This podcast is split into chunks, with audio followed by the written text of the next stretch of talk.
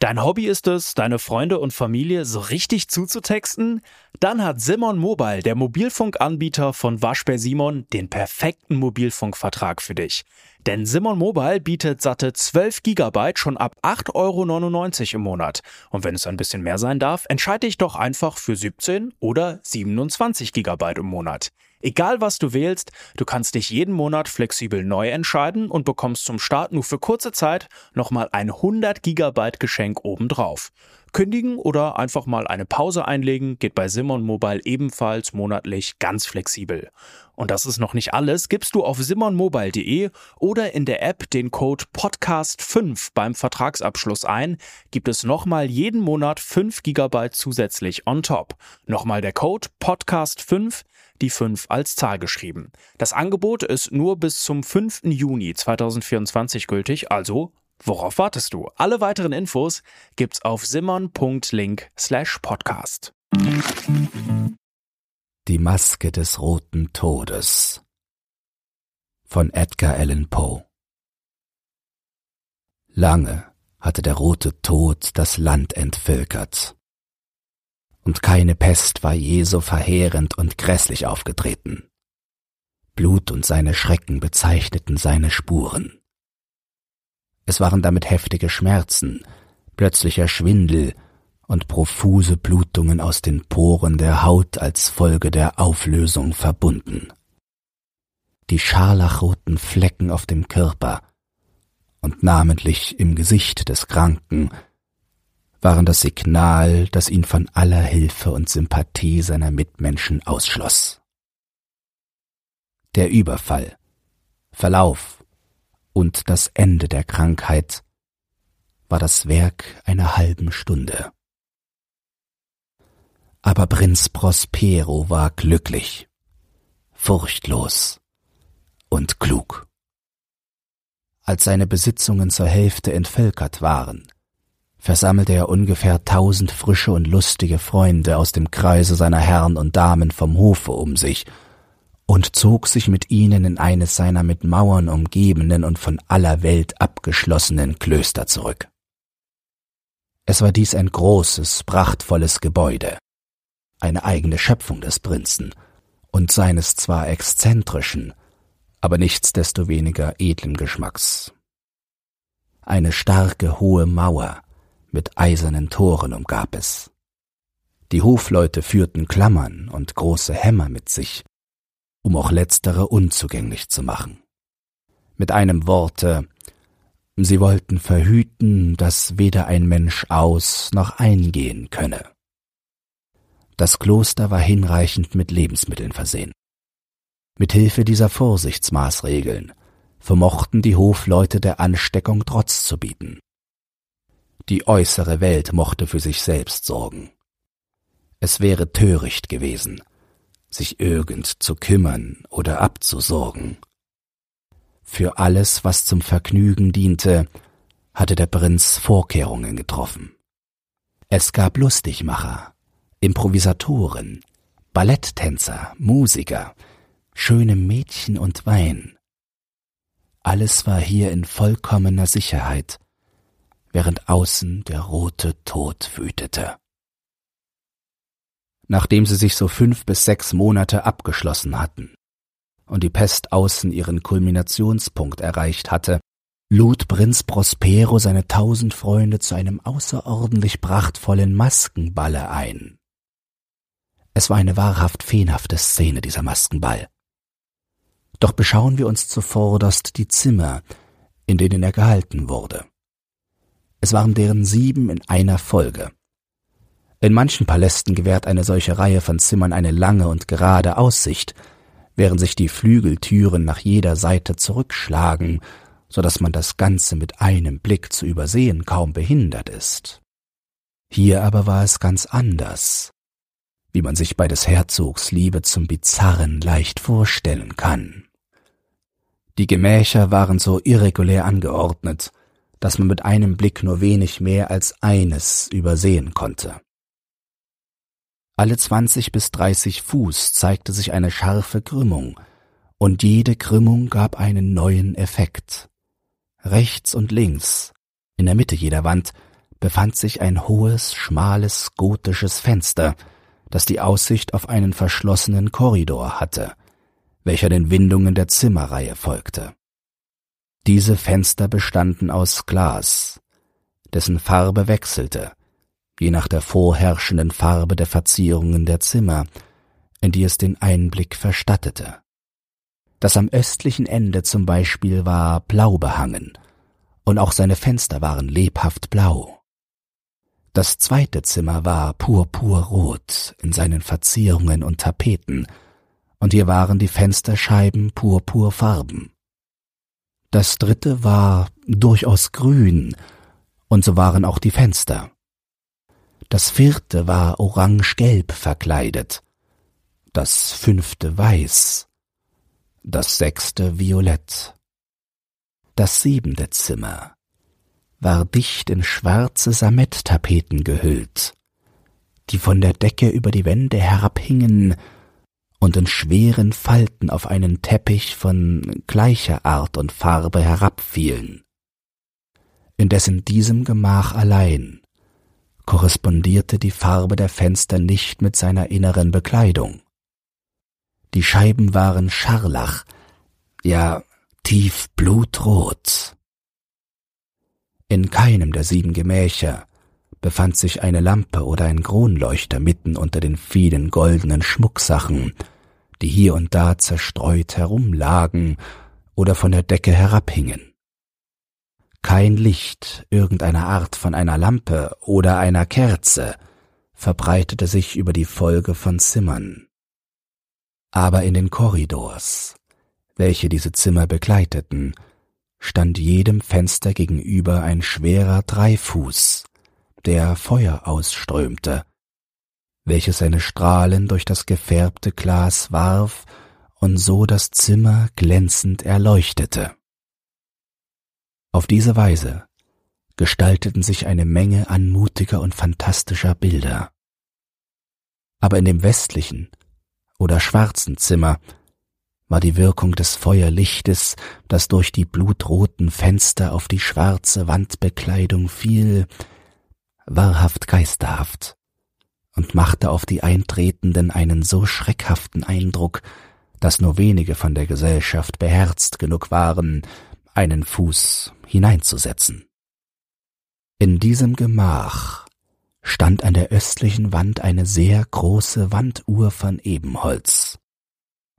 Ihr Pendel schwang hin und her mit einem tiefen, dumpfen und monotonen Klang. Und wenn der Minutenzeiger umgelaufen war und die Stunde ausschlug, erklang aus dem Innern der Uhr ein heller, lauter, tiefer und außerordentlich musikalischer Ton von so eigentümlicher Art und von solchem Nachdruck, dass nach Verlauf einer jeden Stunde das Orchester auf Augenblicke in seinen Produktionen einzuhalten genötigt war, um diesem Tone zu lauschen. Die Walzer hörten plötzlich auf. Die ganze fröhliche Gesellschaft geriet etwas in Verwirrung. Und während die Glocke noch tönte, konnte man bemerken, wie selbst die allerleichtsinnigsten bleich wurden die Älteren und Gesetzteren aber mit der Hand über das Gesicht fuhren, als wären sie in einen verwirrten Traum oder in Nachdenken versunken. Wenn der Ton gänzlich verhallt war, ging ein schwaches Gelächter durch die Versammlung. Die Musiker sahen einander an, lachten über ihre Reizbarkeit und Torheit und gaben sich gegenseitig das Wort, dass, wenn die Glocke das nächste Mal tönte, in ihnen keine ähnliche Erregung mehr aufkommen sollte. Als aber nach Verlauf von sechzig Minuten sich der Klang wiederholte, entstand dieselbe Verwirrung, das gleiche Zittern und Nachdenken wie zuvor. Trotz dieser Vorgänge war es aber doch ein herrliches und vergnügtes Fest. Der Fürst hatte einen ganz eigentümlichen Geschmack. Sein Blick für Farben und Effekte war scharf. Er missachtete das Dekorum und die bloße Mode. Seine Pläne waren kühn und feurig, und seine Entwürfe trugen ein glühendes Gepräge. Wegen mancher unter ihnen hätte man ihn wohl für wahnsinnig halten können. Aber diejenigen, die ihn näher kannten, wussten, dass sich dies nicht so verhielt.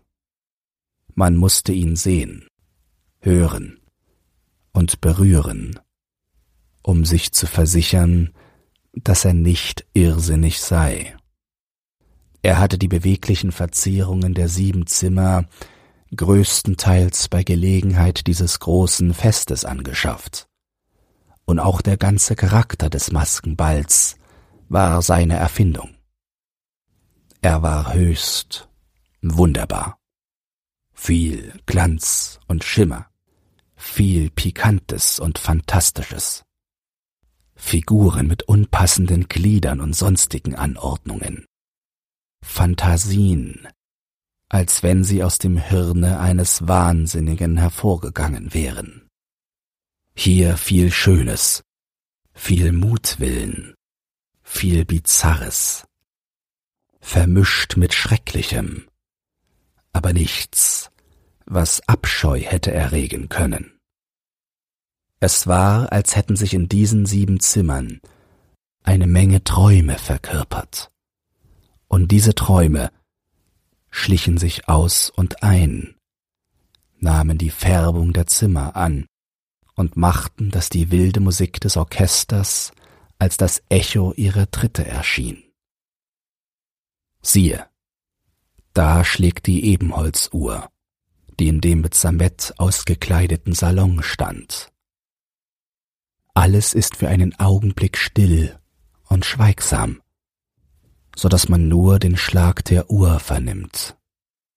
Die Traumgebilde sind wie festgefroren auf ihre Stelle gebannt. Inzwischen verliert sich das Echo der Glockentöne. Sie haben nur einen Augenblick gedauert, und ein schwaches, halb unterdrücktes Gelächter begleitet ihr Verschwinden. Jetzt erhebt sich wieder die Musik.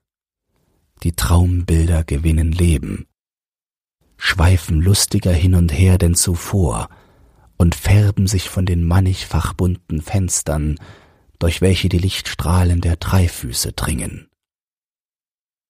Aber in das westliche der sieben Zimmer wagt sich keine Maske, denn die Nacht verschwindet. Es strömt ein stärker gerötetes Licht durch die blutroten Fensterscheiben. Die Schwärze der dunklen Bekleidung erbleicht und wer den Fuß auf den Teppich setzt, der hört von der nahen Ebenholzuhr einen dumpfen, feierlichen Laut, während die, welche in den entfernten Gemächern ihrer Lust frönen, davon nichts vernehmen. Diese anderen Gemächer waren dicht mit Menschen angefüllt, deren Herzen wie im Fieber schlugen.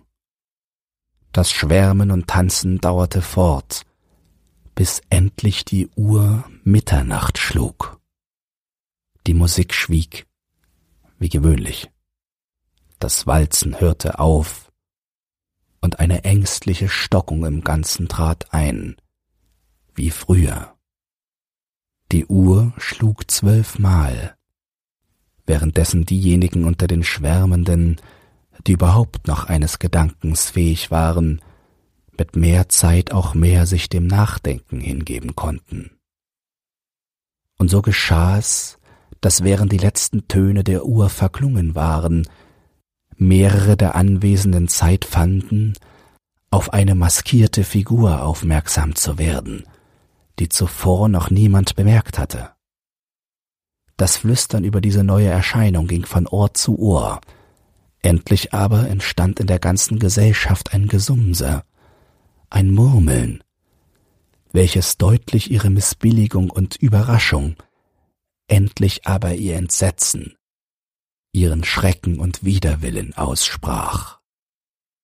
Man kann sich leicht denken, dass in einer so fantastischen Gesellschaft, wie wir sie soeben beschrieben haben, keine gewöhnliche Erscheinung einen solchen Eindruck hervorbringen konnte.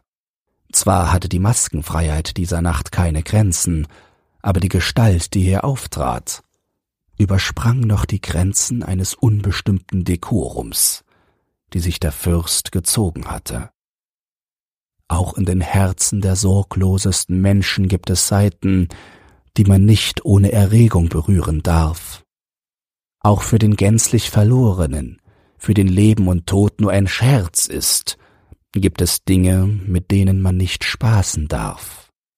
Die ganze Versammlung schien tief zu fühlen, dass in dem Kostüm und Benehmen des Fremden weder Witz noch Schicklichkeitsgefühl zu entdecken war. Die Gestalt war lang und hager und von Kopf bis Fuß in Sterbekleider gehüllt. Die Maske, welche das Gesicht verbarg, glich dem Gesichte einer starren Leiche, so dass auch die genaueste Untersuchung den Betrug nur schwer würde entdeckt haben.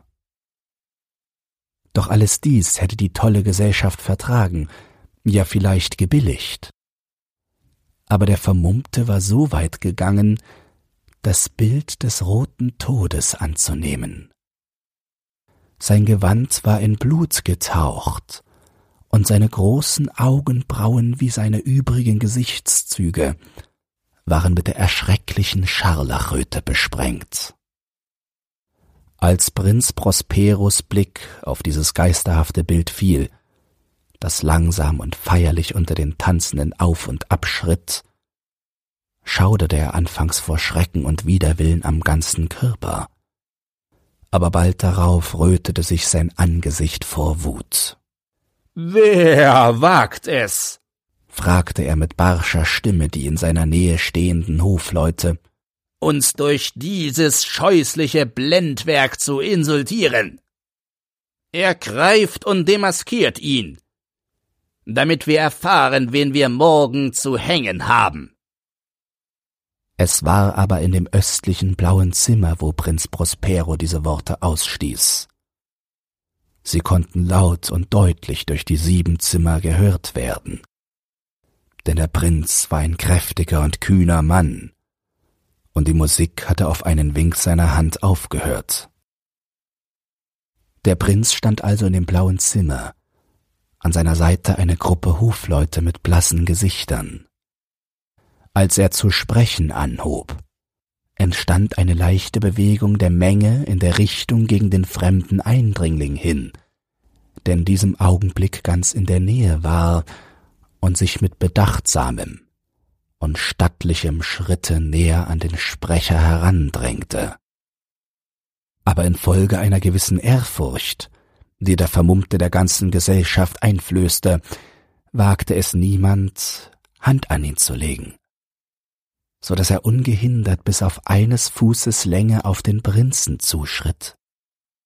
Und während die Menge gleichsam auf einen Impuls sich von der Mitte des Zimmers nach den Wänden zurückzog, nahm er ununterbrochen und mit demselben feierlichen und gemessenen Schritt wie zuvor seinen Weg durch das blaue Zimmer nach dem Purpurfarbenen, durch das Purpurfarbene nach dem Grünen, durch das Grüne nach dem Orangefarbenen, durch dieses wieder nach dem Weißen und ebenso zu dem Veilchenblauen, ohne dass man einen entschiedenen Versuch gemacht hätte, ihn aufzuhalten. Da rannte Prinz Prospero wütend vor Zorn und Scham über seine eigene momentane Feigheit eilig durch alle sechs Zimmer, ohne dass ihm jemand von der Gesellschaft gefolgt wäre, so sehr hatte sich aller eine tödliche Furcht bemächtigt. Er hielt einen Dolch hoch in der Luft und nahte sich in hastiger Eile bis auf drei oder vier Fuß der sich zurückziehenden Gestalt. Als diese, nachdem sie das äußerste Samettzimmer erreicht, sich plötzlich umdrehte und seinem Verfolger gegenüberstand. Es erhob sich ein durchdringender Schrei, der schimmernde Dolch fiel auf den schwarzen Teppich, und wenige Augenblicke darauf fiel Prinz Prospero tot zur Erde. In wilder Wut und Verzweiflung drang ein Haufe der schwärmenden Gäste in das schwarze Zimmer, griff nach dem Vermummten, dessen lange Gestalt aufrecht und bewegungslos in dem Schatten der Ebenholzuhr stand, sah sich aber von unaussprechlichem Schrecken übermannt, als sich herausstellte, dass das Totenkleid und die menschenähnliche Maske, das man mit solchem Ungestüm ergriffen, keinen greifbaren Körper enthielt. Jetzt war es entschieden. Der rote Tod war da. Er war gekommen wie der Dieb in der Nacht. Und einer nach dem andern von der Gesellschaft fiel in das mit Blut befleckte Zimmer der nächtlichen Lust und starb im Fallen. Auch die Ebenholzuhr stand still, als der letzte der fröhlichen Gesellschaft geendet hatte. Die Flammen der drei Füße verlöschten. Nacht und Zerstörung herrschte ringsum. Der rote Tod war der unbeschränkte Gebieter von allem. Wenn dir dieses Hörbuch gefallen hat, dann teile es oder lass eine Podcast-Bewertung da. Zudem hast du die Möglichkeit, unter den Shownotes bei Spotify anhand von Umfragen und Kommentaren mitzubestimmen, wohin es mit diesem Podcast gehen soll. Du hast Lob, Kritik oder einen Textwunsch, dann lass es mich wissen. Doch nun viel Spaß beim nächsten Hörbuch und eine geruhsame Nacht.